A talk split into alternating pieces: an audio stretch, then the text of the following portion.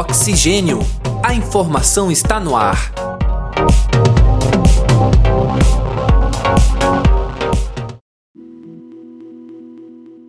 Olá, caros ouvintes.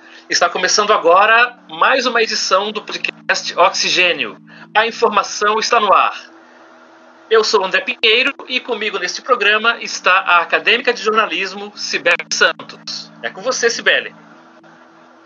Olá, André. Olá, caros ouvintes que nos acompanham em mais uma, uma conversa essa semana. Hoje estamos aqui para falar do tema economia solidária. E quem está com a gente hoje para falar sobre esse assunto é o coordenador do Laboratório de Educação Ambiental e do projeto de Pesquisa e Extensão Trilho da Vida, José Matarese. Muito bem-vindo, professor. Eu que agradeço a oportunidade de estar aqui nesse podcast tão especial, num tema que para mim é, é, é, é muito, muito importante, ainda mais nesse momento. Temos também a artesã do coletivo Arte Resistência, Silvia Santana. Seja muito bem-vinda, Silvia. Olá, obrigada pela oportunidade. E fechando a nossa roda, nós temos também o consumidor Guilherme Moreno. Seja muito bem-vindo, Guilherme. Oi, oi, tudo bom? É, obrigado pelo convite, estou bem feliz de estar aqui com vocês hoje. a valorização do ser humano e não do capital. É o que propõe a economia solidária, que pode ser definida como um conjunto de atividades econômicas que inclui produção sob a forma de autogestão. A economia solidária compreende uma variedade de práticas econômicas e sociais organizadas, como produção de bens, prestação de serviços, comércio justo e consumo solidário. Para abrir a nossa conversa, o conceito de economia solidária, apesar dele já existir há um bom tempo, ele pode não ser tão familiar ao público. Então, se a gente pedisse o professor José Matarazzi poderia explicar um pouco sobre o que é e como funciona a economia solidária. Vamos lá, vamos lá, né? Vamos lá. É, então, economia solidária é, é um termo que surgiu no Brasil, né? É, e surge no questionamento e de enfrentamento de uma série de crises econômicas que o Brasil, há muitas décadas atrás, sofreu, impactado por uma crise econômica global muito importante na década de 1970 e que gerou milhões e milhões de desempregados e endividamento em escala global de muitos países em desenvolvimento subdesenvolvidos. Né? Isso gerou impacto econômico e de desemprego e de no qual milhões de pessoas tiveram é, que buscar alternativas de sobrevivência mesmo é, e de engajamento de, um mercado de trabalho que já não existia mais. Então, ele, a origem surge aí e surge motivada, em grande parte, é, por organizações de base né, da Caritas no Brasil e várias outras similares, né, que têm relação é, religiosa e que tem esse engajamento social, né? Então, com a organização de associações e, e, e, coletivos que foram fundamentais na busca de uma organização local e busca de alternativas de trabalho e renda de forma autônoma, né, de maneira autônoma, independente, pautada por alguns princípios, né? com a solidariedade em primeiro lugar. A ideia de sermos solidários com o outro. E parece que o momento atual da pandemia tem sido bastante pedagógico para a gente repensar a solidariedade humana. A cooperação e a autogestão, a busca por autogestão. Mais recentemente, inclui-se nesses princípios as dimensões de sustentabilidade, que é um tema também bastante importante. Né?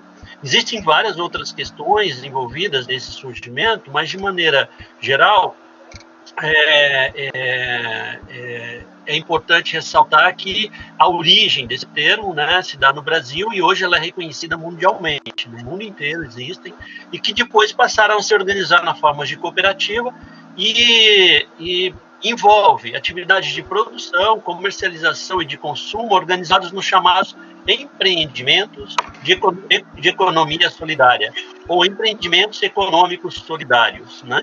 Esses, esses empreendedores ou empreendimentos, né, que compõem e fazem de fato a economia solidária acontecer. É, eles se consolidam na forma de cooperativas e associações de produtores, grupos informais, redes de cooperação solidária. Então, existem várias formas de organização, né, são segmentos de cultura periférica, é, que envolve recuperação de fábricas falidas, quebradas, abandonadas, importante envolvimento da dimensão da agricultura familiar, né, envolve a dimensão de habitação popular, movimentos também envolvidos com habitação popular, artesanato, né? E, e todos eles estão hoje articulados e amparados né, por algumas políticas públicas, mas eles se fazem eh, de maneira muito significativa eh, presentes na realidade do Brasil hoje. Maravilha, professor. É, eu vou aproveitar que você mencionou o artesanato, mencionou também o emprego e renda, é, e vou perguntar para Silvia, que é integrante do coletivo Arte e Resistência. Silvia, o que é o coletivo Arte e Resistência e como é trabalhar é, com economia solidária?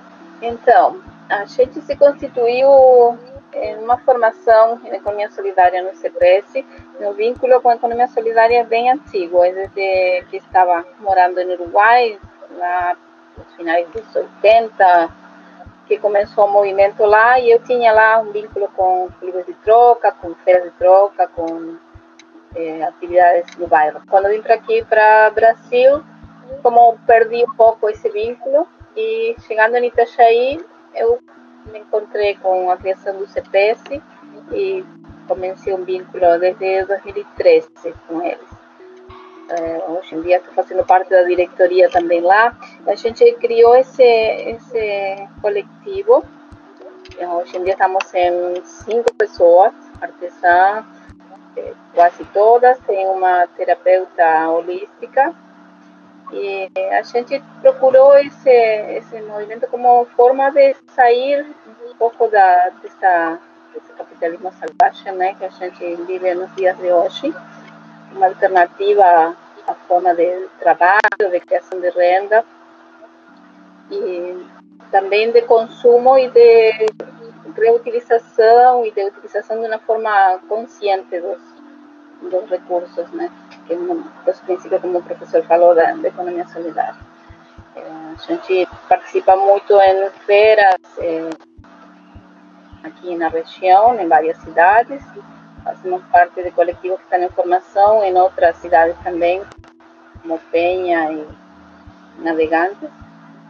E acreditamos em que é possível, quando a gente se junta, modificar um pouco as estruturas, né? Que sozinho a gente não faz nada, sino que a modificação dessa realidade vem do coletivo mesmo. A Silvia falou que faz parte de várias feiras, e uma dessas feiras é promovida pela Univale, que é a Feira Ecosolidária. Ela acontece, acontecia mensalmente na, no campus, e essa feira ela incentiva a economia solidária e ecológica. Professor Matarese, é, você pode explicar para a gente qual a ligação entre o mercado de economia solidária, a ecologia e o meio ambiente? Sim, sim, sim. Antes é importante ressaltar que o papel da, da incubadora é, tecnológica de cooperativas populares da Univale nessa estruturação e fortalecimento, em abrir esse espaço dentro da universidade por meio do setor da extensão, foi uma luta histórica. E o papel do setor de extensão da Univale no fortalecimento e na consolidação de uma de um é, do próprio Centro Público de Economia Solidária e da Lina Boni, como a Silvia comentou, né, é, que está presidindo, inclusive, né, a, a, faz parte da diretoria do, do atual CEPES. Né. Então, o CEPES, o Centro Público de Economia Solidária da Lina Boni, que funciona lá no centro de, de Itajaí é, e que congrega um espaço de fortalecimento da economia solidária oficialmente né, na sociedade, ele é um espaço de luta também e de conquista histórica né, de muitos movimentos e, e, e empreendedores e, e, pessoas trabalhadoras né, na, na sociedade que, que lutaram por isso. Ele é um espaço de luta, de reivindicação. E o, as feiras de economia solidária, são um dos momentos importantes de poder fazer com que né, haja esse fluxo, essas trocas, né, é, de, é, que às vezes é mediada por, por, dinheiro, mas nem sempre, né? Pode ocorrer as trocas, né? De produtos e tudo mais. é, elas são a essência, né? São um momento mágico, assim, que a gente pode também avançar para ver trocas de serviços, né? Então, isso é, é, fortalece o que a gente chama de uma economia local viva, viva, né? E as pessoas desconhecem. Então, as feiras também têm um papel educativo, como você falou. Qual é a importância de uma feira? Ela que ela envolve. Você mesmo foi testemunha, né, Sibeli? É, você acompanhava e via a feira, comprava até a consumidora, mas para entender a importância da, da, da, feira como, como promoção e efetivação da economia solidária, é, leva um tempo. E as instituições precisam aprender isso. Na Univale não foi diferente, levou-se um tempo para conquistar esse espaço e que precisa ser mantido e fortalecido, né? Então, é, e ele tem a ver com questão ecológica? Tem, porque você está, primeiro que você está mudando a, a energia, a troca de é, energia monetária, né, a base, dinheiro, ele fica na, na mão de quem é daqui. Né? Eu não vou comprar produtos que estão numa rede, ou são made in China, ou são produzidos fora né, da localidade. Então, é isso que fortalece essa economia e ela é importante, porque ela também é, faz uma mudança no fluxo de matéria e energia na produção desse material, né? desses produtos. Esses produtos, na maioria, são produzidos aqui, com material que estão acessível aqui na nossa região. Né? E, e, e isso é muito importante para a sustentabilidade local. Né? Então, esse é um aspecto. Existem outros de ordem ética com relação ao consumismo. Né? Você olhar e, e priorizar produtos que são é, manufaturados e produzidos com alguma lógica que não seja tão capitalista e mercantil é também uma mudança de pensamento e de atitude né, de mudança de consumo, de padrão de consumo. Você tem um outro olhar. Né? Muitas pessoas passam para essas feiras e, e, desconhecem o valor. Qual é o valor né, do que está sendo ofertado ali? Né? Olham como se fosse um valor é, de como se entrar num magazine ou num shopping center, é, né, então não faz muito sentido. Tem que entender que nós estamos diante de um outro sistema econômico, de uma outra forma de pensar o mundo e agir sobre ele. Então, e isso tem a ver com uma outra postura ecológica, né, de vida no mundo, né, de você repensar o seu papel enquanto é, ser humano no mundo atual, né, e isso envolve as questões ecológicas e econômicas, né, Entender que ecologia é a base da economia e não o contrário. E a gente pensar assim, a longo prazo, qual o impacto que tipo, adotar ainda mais esse tipo de mercado teria no meio ambiente, assim, que a gente passa por um momento que o nosso ambiente, a nossa natureza, no geral, está sucumbindo. Então, eu, pegando a sua fala, eu acho que seria muito vantajoso, tanto para quem empreende, quanto para quem consome, quanto para o lugar que a gente vive. Então, pensando a longo prazo, qual o impacto que isso poderia ter? É o caminho, né? Eu acho que a alternativa que tem é mudar esse sistema. Não tem como, esse sistema é insustentável. E já é sabido isso há muito tempo. Ele não se sustenta por várias razões. Ele é economicamente é, injusto, ele é energeticamente ineficaz, ele é ecologicamente desequilibrado. Então, ele não traz justiça social, não traz é, equilíbrio ecológico e ele não traz eficiência econômica, energética, entendeu? Então, é, é muita desvantagem querer insistir nesse modelo tradicional, né? As crises estão aí para provar. Um, um, exemplo só: nessa pandemia a gente teve que mudar a nossa relação de compras, né? De aquisição de materiais. E aí, o que foi visível é que alguns agricultores e produtores começaram a passar na rua da nossa casa. A gente está em, isolamento, e eu defendo o isolamento, e eu acho que é um ato de resistência, a gente está tendo a condição de, de ficar né, nisso, é, não sem as, as dificuldades que se envolvem, inclusive econômicas, mas a, a gente passou a comprar, voltou a ter uma coisa que eu tinha na minha infância, que as pessoas vendiam levavam leite na nossa porta da nossa casa. E agora passa uma, um carro fornecendo mandioca, ovo, é, e a gente passou a, a, ter um outro sistema de distribuição, de movimentação, né? E de proximidade, você passa a conhecer a pessoa que te fornece, te produz, né? É, então, esse é o caminho. Esse é um caminho que parece que é sem volta, e essa situação que nós estamos vivenciando, dessa crise global, protagonizada por essa pandemia, ela é, precisa ser apreendida em profundidade, em profundidade. É uma oportunidade, não queremos voltar ao normal. Aquilo já não era normal há muito tempo. Os empreendimentos de economia solidária e quem luta e trabalha que nem a Silvia e sabe que nunca foi normal para a gente ver esse, a sociedade consumista. A sociedade consumista não é normal. Pegando o gancho do consumo, é, eu quero colocar também na roda o Guilherme, né, que está aqui como representante daquele pessoal que, assim como o professor Matarese mencionou, é, passa pelas feiras, é, olha todos aqueles produtos belíssimos expostos e acaba é, entrando nesse circuito de economia solidária, mais humanizada, de troca de conhecimento, de troca de valores. E eu quero saber do Guilherme exatamente é, o que, que te levou a tornar-se um consumidor de produtos da economia solidária. Ah, e assim, foi um processo que aflorou em mim aqui em Itajaí, quando eu me mudei para cá. Que eu não sou daqui, eu sou de Campo Grande, né? E daí lá, assim, eu frequentava algumas feirinhas com produtores, com artesãos, mas que aconteciam, assim, muito de vez em quando durante o ano. Mas eu ia, tipo, ah, comprava uns colares de cristais, de pulseiras de cristais, assim, mas não tinham, por exemplo, pessoas que levavam ah, comidas, que produziam comidas veganas, vegetarianas, ou então que levavam suas hortaliças, suas folhagens para vender também, assim, né? E, mas isso eu acabei conhecendo melhor aqui na Univale. E não sei, eu comecei a mudar a forma com que eu via, tipo, o lixo que eu produzia, como que eu me sentia muito melhor de, por exemplo, principalmente na, na, na alimentação. Ali na, nessa feirinha da Univale, eu vivo comprando uns biscoitinhos que tem de cacau. Ai, eu, eles não têm glúten, não têm lactose, são maravilhosos, assim. E eu nem imaginava que eu ia comer, experimentar um biscoitinho assim. E daí o potinho que vem, os biscoitinhos eu consigo reutilizar para guardar algumas frutinhas, alguns tomates cereja que, né, vou comprando em feiras orgânicas.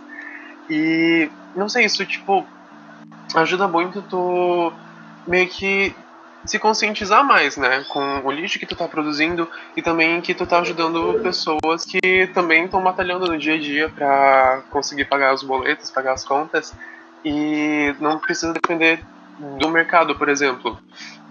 E então, assim, ai, gosto muito de ir em feirinha, tô até com saudade de frequentar as feirinhas, de ver os produtos, de, ai, ver alguns uh, colares, ver incensário, ai, saudade. É, Guilherme, é, e qual a diferença entre consumir é, produtos da, da economia solidária e os produtos da economia convencional, digamos assim? Ai, a diferença é que tu, tu tem noção de que tu tá ajudando uma pessoa, de que tu tá vendo um produtor que tá lá batalhando no dia a dia contra, por exemplo, grandes mercados, grandes empresas que em horas conseguem conquistar muito dinheiro que muitas vezes o produtor não consegue facilmente assim, sabe? Então eu me sinto melhor de estar tá ajudando alguém e de ter um proveito de que assim, eu sei que o que tá, o que foi produzido, que eu tô comprando, ele foi feito com carinho, foi embalado com. querendo não, mais carinho do que uma máquina em, lá embalar uns biscoitinhos numa embalagem, né? Então, que eu sei que, ah, teve todo o trabalho de tirar de uma forma, de, sabe, com cuidado para não quebrar o biscoito, para colocar numa caixinha para eles não quebrarem, para não ter, sabe, tanta perda assim. Então, acho que a maior diferença é essa, de tu saber que tu tem carinho, que tu tem uma atenção maior no que tu tá comprando, ao invés de tu comprar algo manufaturado por empresas grandes, sabe? Então, o, você falou do ambiente das feiras, a, a feira ela tem esse, esse gostoso, assim, esse carinho, você tem toma o seu tempo para escolher, para você olhar, mas uhum. muitas vezes as pessoas elas não querem gastar esse tempo, elas não querem, elas querem pegar uma coisa rápida, imediata, tem cinco minutos, pá. Então muitas vezes a pessoa nem olha, assim. Eu queria perguntar para a Silvia, se nesses seus anos trabalhando com feiras, com artesanato, você sentiu que a economia solidária ela sofre algum tipo de resistência ou até mesmo de preconceito de pessoas que não consomem, que não entendem, enfim? Que não consumam por ser economia solidária, não. Talvez tenha a ver isso aí, essa vida rápida que as pessoas têm hoje em dia, né? Isso vai muito de contra dos princípios da economia solidária, na verdade. Como o, falou, o processo de produzir artesanalmente tanto um alimento quanto uma peça de artesanato não é o mesmo que o industrializado, né? Aí não é uma máquina, é um tempo, é um material que precisa ser elaborado, às vezes desde a matéria-prima básica, né? Então, e às vezes as pessoas reclamam, ah, porque o produto porque é artesanal é muito caro, e vocês acham que porque como é artesanato tem que ser é, mais barato, por que vocês vendem tão caro? E às vezes não, a pessoa não leva em conta esse tema do, do tempo que a gente coloca e que quando a gente faz uma peça, coloca um pouco de si mesmo, né? O artesanato não é uma peça, e a gente conseguiu, por exemplo, trabalho com modelagem de, de e faço peças colecionáveis, bonecos, faço uma linha de, de seres elementais. E não tem como realizar duas vezes a mesma peça, porque eu não vou estar o mesmo dia, dois dias diferentes do mesmo jeito. Eu nunca vou ser a mesma hoje que amanhã, quando vou modelar, vou modelar com outro sentimento, com outra emoção, né? E em outro momento da vida. Então, vai ter muito de mim, vai ter horas, horas de trabalho. Então, às vezes, a gente tem que explicar para a pessoa que tem que, que o artesanato tem um valor agregado, porque tem um pouco do artesão, né? Tem um pouco da vida, um pouco do coração, é, que bem como o André falou, uma coisa feita com amor e de outra maneira, né? Não feita por uma máquina. É, perguntar para a Matarese qual o potencial revolucionário, qual o potencial de transformação social da economia solidária? André. Eu vou pegar. Silvia, foi muito bom te ouvir agora, sim, e, e, e também o Guilherme, porque a Silvia trouxe uma questão que é como as pessoas podem, que é o valor, né? Qual é o valor das coisas, né? Qual é o valor da, da, do gesto e do trabalho humano, né? É, qual é o valor do trabalho das máquinas? Então, é, quando a gente tem contato com a economia solidária, a gente está tendo oportunidade de é, ser provocado, tocado por questões que exigem uma reflexão constante. Esse, essa primeira revolução que eu queria colocar, então, André, é uma potencial enorme para uma revolução do pensamento, né? Começar a pensar, né? Por quê? Qual é esse valor? Que, o que, que representa esse valor, né? O que é que esse valor, que às vezes é, é estabelecido numa unidade monetária de tantos reais, 10, 15, 20, 50, 100 reais, o que é que está por trás disso? O que ele, o que ele, o que é justo, né? Qual é o valor justo das coisas? Então, há um outro ponto importante do potencial revolucionário da economia solidária, segundo a minha, como mais ou menos estou buscando encontrar aqui algumas dimensões, pra, né? É, que é uh, revolucionar o valor do, do, trabalho humano, né? Reposicionar. Então, é, há uma questão importante dos empreendimentos. Eles são donos dos seus próprios trabalhos, né? Eles são, é, eles não são, não, não, estão submetidos a um regime de bater é, relógio ponto numa suposta carteira assinada. Tem todos o, todo o ônus e o bônus disso, né? toda a vantagem e a desvantagem né? É, Perde-se uma série de seguranças e garantias, mas ganha-se muito em liberdade também. Mas se lida com insegurança, né? Então, é, é, estar né, liberto pela economia solidária é também, é, eu acho que é muito revolucionário e é muito ousado e é muito arriscado também. Né? Então as pessoas às vezes, né? mas o que leva então uma pessoa a, a se expor ou, ou, a correr esses, esses riscos, né? É, às vezes é, é, a emergência da necessidade, da necessidade, né? E nesses momentos de grande necessidade humana, grande dificuldade, de tragédias, de desemprego, de fome, de miséria, de exclusão, as pessoas, o humano se manifesta. O humano se manifesta e revoluciona aquele estado de coisas trágicas, né? pela solidariedade, pela amorosidade, pela consideração e onde você ressignifica. Isso é revolucionário. É revolucionário. É uma pedagogia da, da revolução é, pela tragédia humana. Se não quisermos nos tornar bárbaros, a sociedade da barbárie, né? É, se a gente perdeu uh, esse, esse, essa condição de, de, reconhecer o quanto a sociedade ou os modelos de produção e trabalho estão sendo é, opressores e, e, e violentos, né? É, diria até muitas vezes criminosos, né? para não dizer uma condição de escravidão moderna, de escravidão contemporânea, né? É, da vida e, das relações de trabalho. Então, a ideia da cooperativa, a ideia do associativismo, a ideia do coletivo, não há possibilidade de revolucionar esse mundo senão pela via do coletivo. Não é algo que se faz sozinho. Economia solidária traz isso na sua essência. A economia solidária é a dimensão do coletivo. É o coletivo assumindo o seu próprio destino, né? sua comunidade de destino né? E, e, assumindo isso como autonomia e, e, e é emancipatório e transformador, assim, né? E reparador, eu diria, e repara, repara todas as injustiças que, que a gente vê e assiste cotidianamente, né? Existem outras dimensões aí, eu acho também que eu também eu não queria estar a minha fala não se tornar também cansativa, né? Que aos poucos, se for vindo, eu posso voltar a ela aí para que haja esse diálogo mais dinâmico e interativo com vocês. Então, vou aproveitar essa fala do professor que citou esse momento completamente diferente, bizarro que a gente está vivendo agora, muito triste. Eu queria perguntar para Silvia, é, que alternativa ou estratégia que você está tendo para continuar produzindo e vendendo esse seu produto num momento de pandemia e de isolamento que a gente não tem mais a feira física, aquele contato direto, cara a cara, com o consumidor e com outros trabalhadores também. Como é que você está enfrentando esse momento? É, em realidade, como, como todos os artesãos estamos agora, né? Estamos procurando através das redes, da internet, o vínculo com o cliente.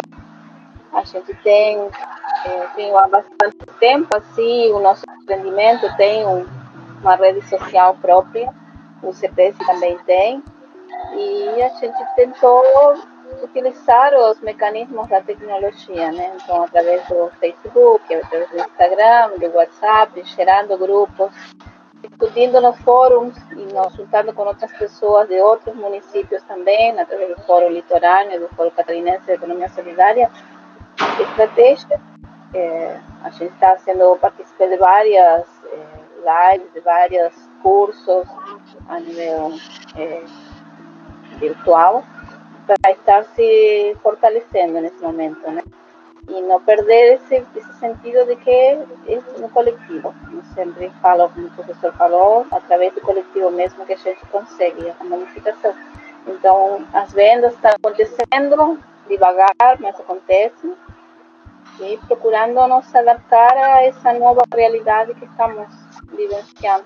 Posso, posso perguntar, Silvia? Não sei se é que bonito ver esse, esse esforço, né, de tentar criar uma forma de comércio justo e solidário pelas redes, né? E vocês têm conseguido? Qual seria talvez as grandes dificuldades ou o que vocês precisam, né? Precisariam nessas discussões que vocês estão tendo aí pela rede? É, vocês têm alguma demanda, alguma necessidade? nós estamos conseguindo, assim, através de alguns projetos que elaboramos eh, com apoiadores do CPS, eh, através de, de, apoio da própria ITCP, né, que criou um catálogo de divulgação de produtos, eh, criamos o, Instagram da feira mesmo, a gente está divulgando através da, do Instagram a Feira Ecosolidária, que não tinha, não tinha uma rede social da feira própria, o ITCP sim tinha, mas a feira não.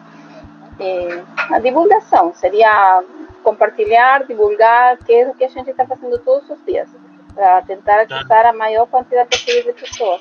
Eu queria lembrar os nossos ouvintes que a Univale ela não está fazendo a feira de forma física, mas no site da Univale, na, na página da incubadora, tem um catálogo com artesãos, com pessoas que trabalham com comida, que continuam vendendo, a própria telefone da Silvia está lá também. Quem quiser continuar consumindo, dá uma força, porque é aquele negócio de apoiar o mercado local que a gente precisa agora mais do que nunca. Assim. Quer comer alguma coisa, em vez de pedir no aplicativo, procura o, o que alguém está vendendo perto aqui.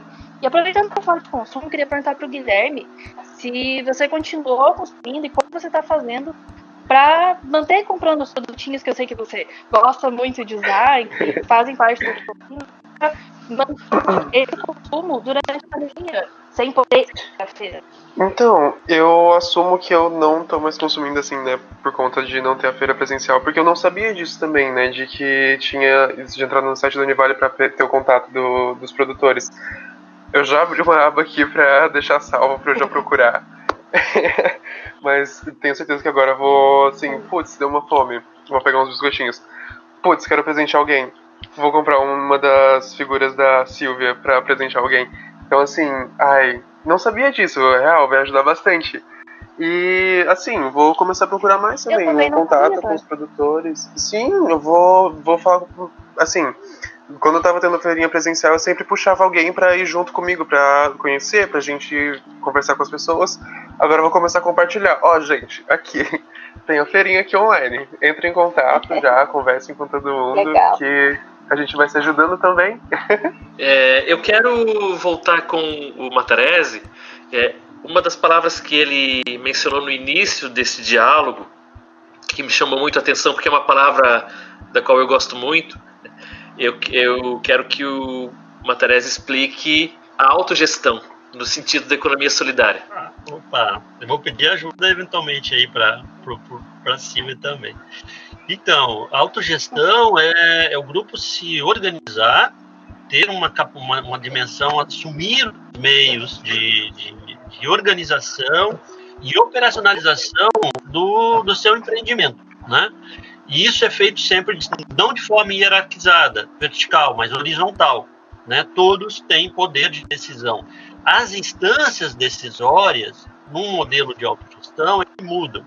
Né? A decisão é compartilhada, a decisão é consensuada, ou mesmo que não consensuada, se houver né, um, um, um dissenso, ou não for consenso, né, a busca pelo consenso é muito importante e nem que isso toma mais tempo. Né? Então, isso exige muito diálogo, muita mediação, às vezes muita negociação e muita habilidade nas relações é, que a gente chama sensíveis, né? do nível sensível da subjetividade humana. Né? Então, não há como é, ignorar esses aspectos. E eu estou falando e tentando responder a sua pergunta, André, pautado na minha experiência e das minhas vivências de autogestão com a comunidade extrativista da Reserva Extrativista Marinha de Pirajubaé, com o conselho gestor lá, com os trabalhos onde eu estive envolvido durante muitos anos, com mais de sete anos com as comunidades litorâneas, um projeto grande pela Petrobras, e, enfim, e com todo o trabalho que eu tive de formação com a Ateliê da Vida na mediação de grupos. Né? E esses processos, a autogestão, né, ela é um grande desafio. E ela também ela é revolucionária. Né? A gente assumir uma perspectiva autogestionária significa abrir mão de instâncias decisórias e de poder para compartilhar com outros, né? com os outros. Né? Eu saio da postura é, top-down, que chama do, né, do topo para a base, da base né? e que inverto, é, não tem topo, só tem base. Então, exige é, uma forma de organização através das assembleias, através das instâncias de onde se toma a decisão, após é, muita conversa, muita, muita, muito diálogo. Então, não há autogestão se não houver uma outra coisa muito importante, que é o diálogo a perspectiva de dialogar. E para eu dialogar, eu preciso respeitar a legitimidade do outro. O outro é tão legítimo quanto eu. E isso garante a perspectiva da diversidade e da legitimidade do outro que é diferente de mim. E eu tenho, talvez, a possibilidade, através da autogestão, de exercer o diálogo com o diferente e, portanto, respeitar a diversidade. Respeitar o outro na medida em que também sou respeitado na minha forma de ser estar. E eu sou reconhecido no grupo como legítimo. Eu não sou algo que é excluído, periférico, que não tem voz, que não tem vez, que não tem, é, que não, que não tem, não tem lugar de fala, não tem lugar de ação, né? É simplesmente às vezes uma mão de obra para ser útil é, no que alguém precisa e que vai ter o benefício do que foi produzido. Não, não. É, eu me sinto é, ser humano, né, na minha condição plena de, de, de, de, ser reconhecido no meu grupo também como, como alguém que, que, que tem poder de decisão e que exerce. Então, são, é uma mudança estrutural. Então, é muito engraçado a gente ver as pessoas usarem o termo autogestão como um termo muito atual, e principalmente no campo do empreendimento empreendedorismo e, e, e dos modelos mais uh, tidos como uh, inovadores de, de, de, gestão, né? Mas você vai ver mesmo na prática, é, tem muito pouco de autogestão verdadeira. Uh, nos movimentos sociais e os movimentos de base tem isso na sua essência, na sua gênese, porque eu acho que ele é endógeno. Então existe uma dimensão de autogestão que às vezes é endógeno dos coletivos é, e de movimentos sociais. Existe um outro modelo de autogestão que é gourmetizado e é exógeno. As pessoas tentam mas não funciona muito bem. Não funciona porque a lógica e os valores e as subjetividades que estão lá refletem uma visão, às vezes, individualista, competitiva, de, né, de empoderar-se e se apoderar-se né, do, do processo do outro. E não pensando, e não se sabe, se desapegando dessa perspectiva. Exercer autogestão é exercer é, é, instâncias de empoderamento coletivo, não individual. Para eu ter um coletivo forte, eu ter pessoas individualmente fortes.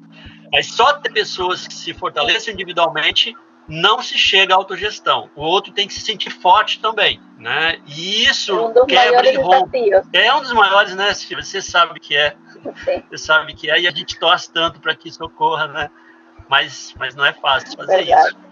De verdade, de verdade. Essa pergunta também, ela tanto vai para a Silvia quanto para o Matarese. É possível pessoas que exerçam qualquer atividade é, trabalhar com economia solidária? É, eu acho que sim. Qualquer pessoa que tenha consciência, que consiga trabalhar de forma é, cooperativa, que consiga trabalhar no coletivo, que, que vise pela, pelo coletivo e não pelo individual, e que tenha consciência de que seu produto tem que ter um, uma utilização e um, um recurso que seja sustentável, poderia.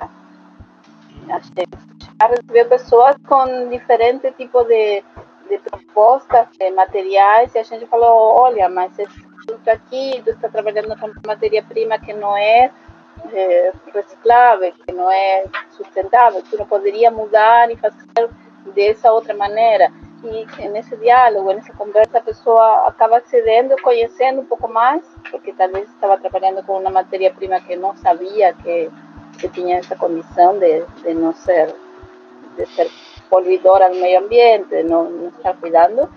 E a gente modifica. Nisso também está a educação, né? Que o professor estava falando. Da, da pessoa entender, aprender e isso ganhar os dois lados. Né? Então, exatamente. Silvia deixou bem claro, desde que respeitado, incorporado os princípios básicos, né? Os princípios, os valores que norteiam uma, esse, é, é, esse, esse modo de ser e estar no mundo. Fora desses princípios não há economia solidária. Né? Então, acho que em qualquer instância ou atividade humana é possível incorporar valores humanos, solidariedade, cooperação, respeito, diversidade, né? enfim, diálogo, é, autogestão. É possível em qualquer instância e é necessário, eu diria, não é só possível, é talvez seja o único caminho viável, né? viável como a crise que a gente está atualmente está colocando um checkmate nesse sistema e mostrando por onde ir. Né? Então, mas é possível desde que respeite-se esses princípios, se pratique esses princípios. Fora desses princípios é a apropriação em, que só, só, vamos dizer assim, é, de, é, desvirtua a essência do que é economia solidária e isso se aplica não só à economia solidária, isso se aplica também à própria educação ambiental, que é um campo e, e que existe muitas linhas de, de, de concepções, né? Existem um, alguns tipos de educação ambiental que eles, eles são mais antiambientais do que qualquer outra coisa. Né? Então, mas são chamados de educação ambiental. Eles não geram um pensamento crítico e transformação da realidade da sociedade, eles são usados para manutenção desse sistema, desse modelo degradante e, e, e destruidor de vida e, e da ecologia. Né? Então, é, é, é, é, preciso se situar e se dizer de que tipo de economia né, solidária ou autogestão nós estamos falando, e, né, e se é em essência ou em aparência, é assim como da própria educação ambiental. É, este jovem acadêmico de fotografia que está presente conosco aqui hoje, Guilherme, que é um consumidor de economia solidária, né, assim como eu e Sibeli também, Guilherme nunca pensou em realizar nenhuma atividade de economia solidária?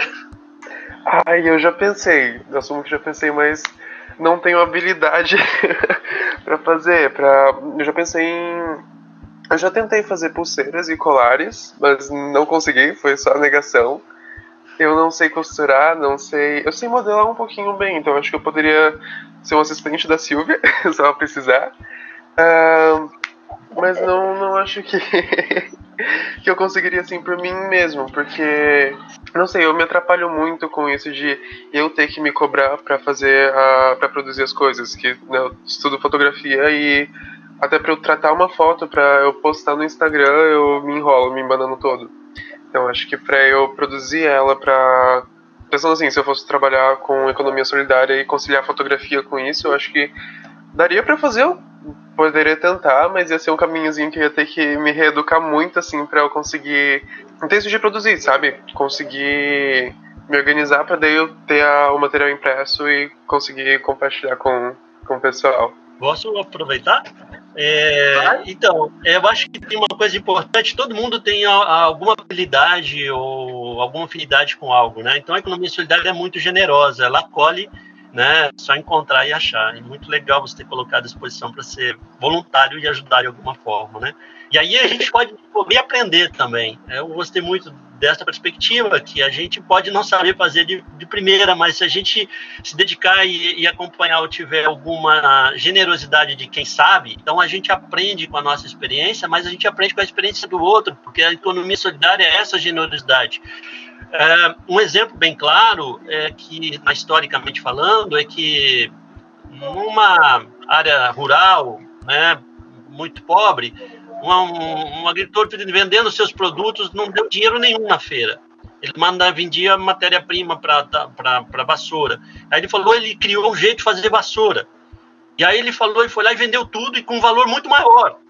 E aí, quando ele voltou, ele chamou todos os amigos e vizinhos e falou: ah, galera, é o seguinte, vamos fazer vassoura.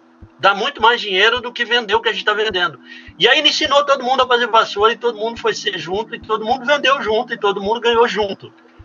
Né? Essa é, é o espírito que deve nortear esse modelo civilizatório nosso. Né? Não de que eu aprendi uma técnica e um saber fazer, e isso me deu um ganho econômico, então eu não quero que ninguém mais faça, ninguém mais saiba, porque eu vou ganhar muito dinheiro com isso. Não, não, não. Isso não é, deixa de ser. Essa é a lógica, essa é a economia que está aí. E eu queria aproveitar de falar das feiras de troca. A feira de é, a feira eco solidária é importante, mas elas elas faltam também pela a, a, a compra, né? O dinheiro não não está presente. Mas existe a possibilidade de fazer feiras de troca. E o, a moeda social. Eu acho que esse outro dimensão que a gente não pôde aprofundar muito uh, aqui até agora é falar sobre as moedas sociais. As moedas sociais é uma forma de a comunidade criar seu próprio dinheiro. E existe exemplos disso no mundo inteiro, uh, existe no Brasil, existe aqui. Né? Nós já tivemos uma vez alguns eventos organizados na Univale há algum tempo, no qual uh, o evento tinha moeda social. a gente foi muito interessante, fizemos é, as feiras de troca, né? Então, é, implementamos criar, desde a criação do nome da moeda, a identificação gráfica dela, a impressão dela, né? Então, existem exemplos. Hoje tem o Banco Palmas, né? E, e, e o Palmares, né? É, e, e, a moeda Palma, é, que é um exemplo clássico, né? Citado na literatura mundialmente, que é no, no Brasil, né? Então, existem várias regiões, vários locais que... que e, foi passado algumas matérias aí nas, na, nas redes de televisão em função da pandemia, de alguns municípios e bairros que se atuam com essa economia dentro disso. Criam uma moeda, criam, um, um sabe, um, um, uma unidade, um, meio que cria a economia e dá uma autonomia dessa economia local. Isso é revolucionário. Isso é revolucionário, tá? Então eu queria deixar também registrado que seria muito bom em algum momento a gente conversar sobre essa questão da moeda social e porque a economia solidária vai vai, vai bem além ainda do que a gente já trouxe hoje aqui. Ah, muito bom e é, é uma acaba é. sendo uma sugestão de pauta para nós, né? Vai, Silvia. É verdade. Aí eu, na fala, na pequena fala, tomando o que o professor estava conversando aí, achei como, como a economia solidária já pensou criar esse esse mecanismo, né? De ter uma moeda só da feira, só do, da economia solidária daqui da região. As feiras de troca acontecem, é, ou aconteciam, né? No final das feiras, cada artesão participava com algum tipo de, de produto e acontecia e muito gostoso, muito legal. É um, uma forma de, de doação de, do, que, do teu trabalho sem colocar no valor monetário e o valor capitalista que que a gente necessita colocar para vender normalmente, né? A gente trocar no amor muitas vezes, porque troca uma peça porque eu me, me encantei com o que tu faz, ou preciso do que o outro está fazendo. Então eu tenho o meu para oferecer. E essa troca, assim, eu acho que é basicamente no amor. E a economia solidária é isso, sabe? Tem muito a ver com o coração, com o amor, com se doar, e acredito que é por aí realmente a possibilidade de mudança. Nossa, que, que lindo, hein? Silvia, é, eu tenho uma curiosidade, é, o teu início com a, as tuas práticas de economia solidária, né? Como é que foi? É, demorou a, a, a, conseguir engrenar? Como é que foi o, o teu início? É, como eu falei no começo, aí eu tinha uma experiência de, de feira de troca, de, de cooperativas de consumo barrial lá em Uruguai, a gente 2002 eu estava ainda lá e teve uma crise econômica muito grande, bem parecida com a que está acontecendo agora, né? E se criou um tipo de, de consumo coletivo de moda. A gente comprava basicamente para se sustentar de forma comunitária. Então tinha uma experiência sobre isso. Quando cheguei aqui no Brasil, não, não conhecia em princípio pessoas com esse tipo de, de de mentalidade, de forma de, de para adiante a, a, vida, até que me encontrei com algumas pessoas no começo, no 2013, eu participava do CPS como terapeuta, porque faço reiki, faço massoterapia também, e a gente tinha um, um grupo de, de, terapias complementares. É, e foi bem assim, tinha muito a ver comigo, sabe? Eu fui criada num sítio, então tem muito disso de viver da, da terra, de saber dar o valor das coisas reais. É, é, sempre teve esse hábito de comprar de roupa de brechó e acho que é uma questão que está comigo desde sempre, sabe? Mas conheço pessoas que não são assim que acabam também é, aprendendo a viver dessa forma. Porque reconhecem na, na economia solidária e, e na, dar, dar o valor real que tem por conta dessa, dessa relação eh, de, de, coração mesmo que tem com, com o que a gente faz, com os produtos, com esse cuidado bom, de, da conversa. Eu acho que tem muito a ver com isso, com o vínculo, o olho no olho e poder conversar e poder muitas pessoas vão na feira e falam, ai, eu gosto de vir aqui mesmo que não vá comprar nada, porque fico batendo papo com vocês, a conversa com vocês é tão legal, é tão boa, e tem esse ambiente, a música. Muitos clientes vão na feira às vezes, não por comprar, sino por ficar conversando com a gente, sabe? E a, a gente acha isso sumamente enriquecedor, porque a gente, nesse intercâmbio a gente aprende muito. Ai, Maravilha. sim, eu posso falar um pouquinho só? claro, fica à vontade, Guilherme. Ah, é que isso de, de tu ter um contato com a pessoa, de você conversar, de você. Que assim, eu sou muito de. Eu sou muito comunicativo. E também muito disso de tu sentir a energia da pessoa, de, sabe, dessa sintonia que tu tem com as pessoas. E eu me sinto tão bem de chegar na, na feirinha ali da. A Univale é que eu mais frequento, né? Mas eu me sinto tão bem de chegar lá, de sentir a aura do lugar, do todo mundo assim disposto a conversar, bem como o Sil falou, às vezes eu vou lá pra ficar conversando com a Lili, principalmente, que ela vende colares, daí foi uma amizade que eu fiz por conta da feira. E daí às vezes eu vou lá só pra dar um abraço na Lili, a gente conversar, e daí compro uma comida, chego pra Lili, vai, Lili, experimenta aqui, é muito bom. E daí, assim, esse contato que a gente tem é muito bom com, a Serinha Solidária, sabe? Porque tu cria vínculos novos, tu conhece gente, uh, gente, tu conhece pessoas maravilhosas e ai, sério, é, é muito importante isso porque ajuda a gente a, a, sabe, ficar melhor assim, a gente a de fato se sentir melhor durante o dia assim. Nossa, quando tem feirinha e eu tô num dia ruim, eu vou lá, eu saio de lá assim uma outra pessoa.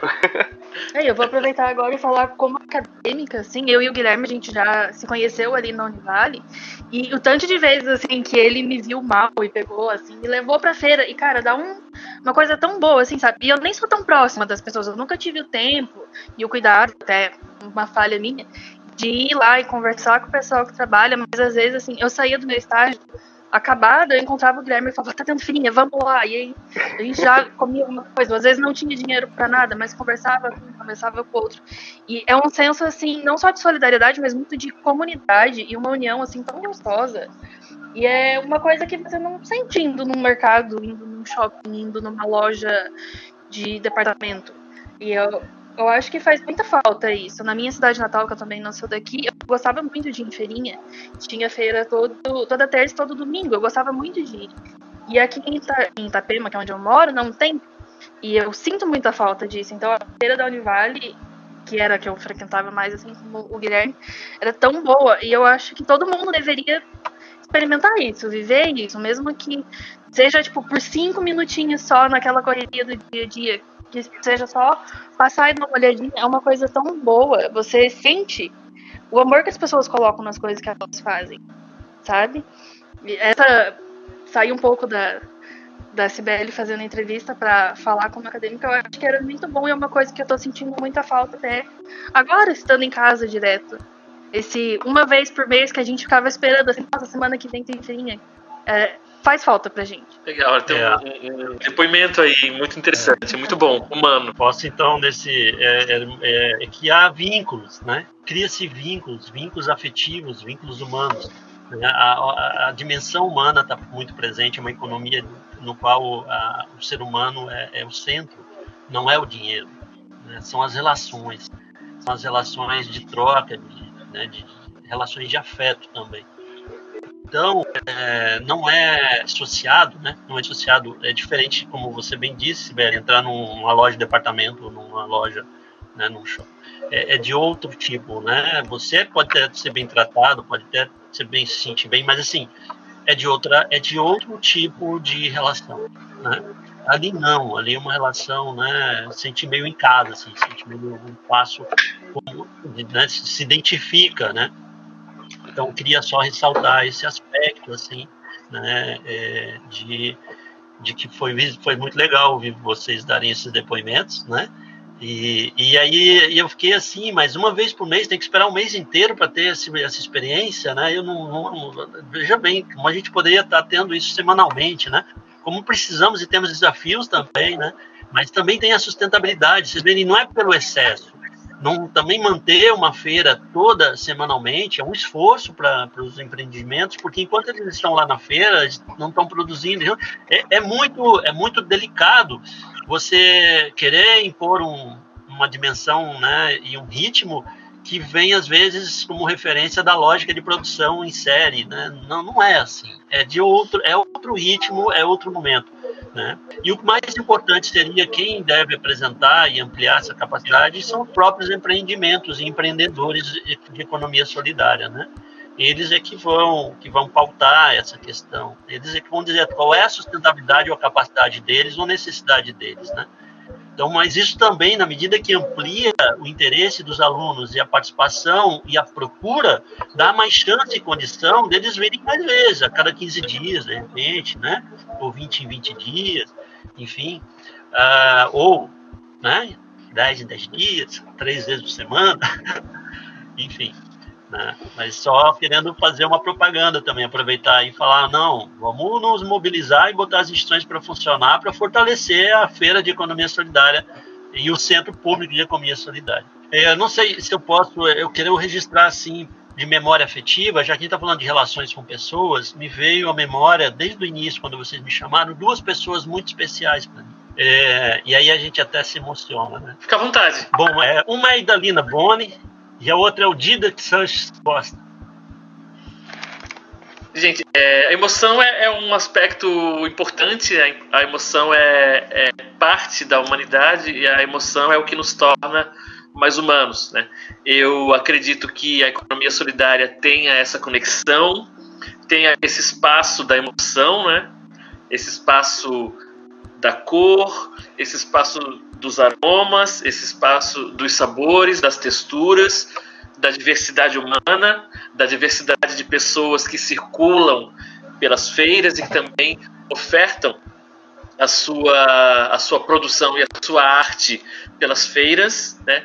E tudo isso inclui, obviamente, o espaço da emoção. Então eu fico muito sensibilizado ao mesmo tempo, mas fico muito à vontade também, né, para deixar vocês à vontade no sentido de expressar né, a emotividade de vocês, porque muito do que se faz em pelo o que eu conheço, não sou especialista no assunto, os especialistas são vocês, mas muito do que eu vejo é, movendo a economia solidária são os nossos afetos, né? E afeto é tudo aquilo que nos afeta, né? Então, é, é, eu posso parabenizar vocês pela, pela transparência, pela postura, por esse transbordamento e essa intensidade que vocês nos ofertam eu peço, hoje. Eu, eu, já consigo falar agora. É, que quem conhece sabe a história da Idalina e do CEPES, né, vai entender o que eu estou falando. E o Didac Santos Costa eu conheci aqui no início, quando eu estava iniciando a minha trajetória na Univale, em 1999, 2000. E ele teve aqui, era um jovem, né? Um jovem, ele é um sociólogo, ativista, escritor.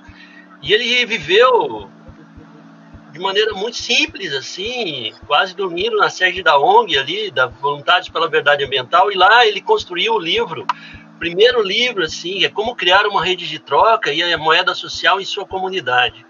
A gente editou esse livro e é um livro de memória afetiva, foi uma primeira publicação junto com o laboratório e a Voluntários pela Verdade Ambiental e foi feito um curso ali na Univale de Extensão de sobre economia solidária, né? A gente é, isso em 99, né?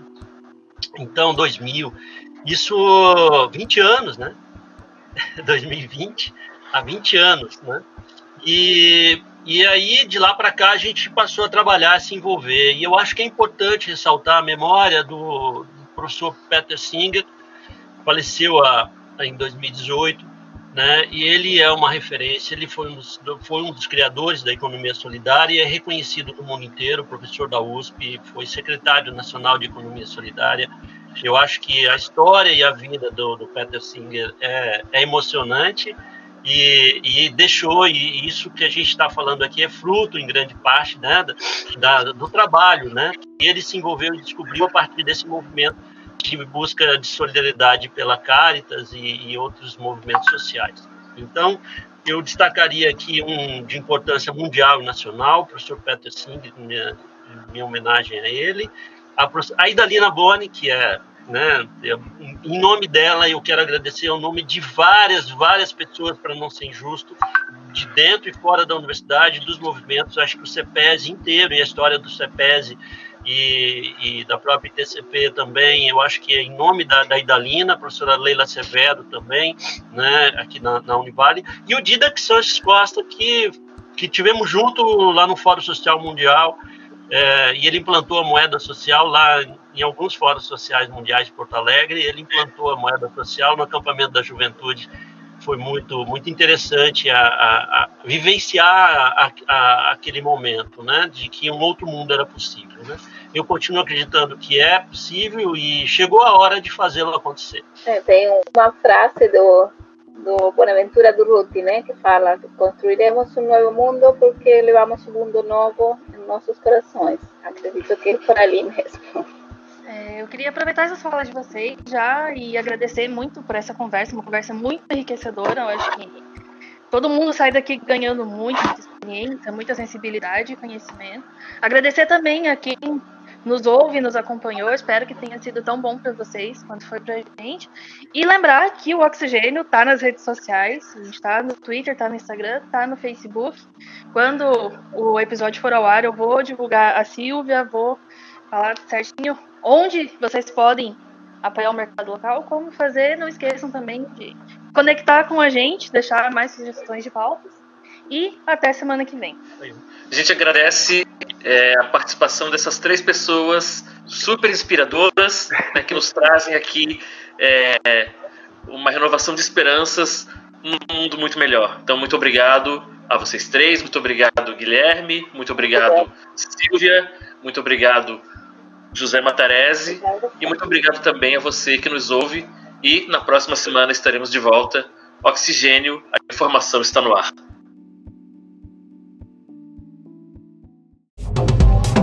Produção e apresentação: André Pinheiro e Cibele Santos. Edição: Bruno Portes. Uma produção do projeto de extensão Oxigênio, Central de Podcasts. Universidade do Vale do Itajaí, Escola de Artes, Comunicação e Hospitalidade, curso de jornalismo.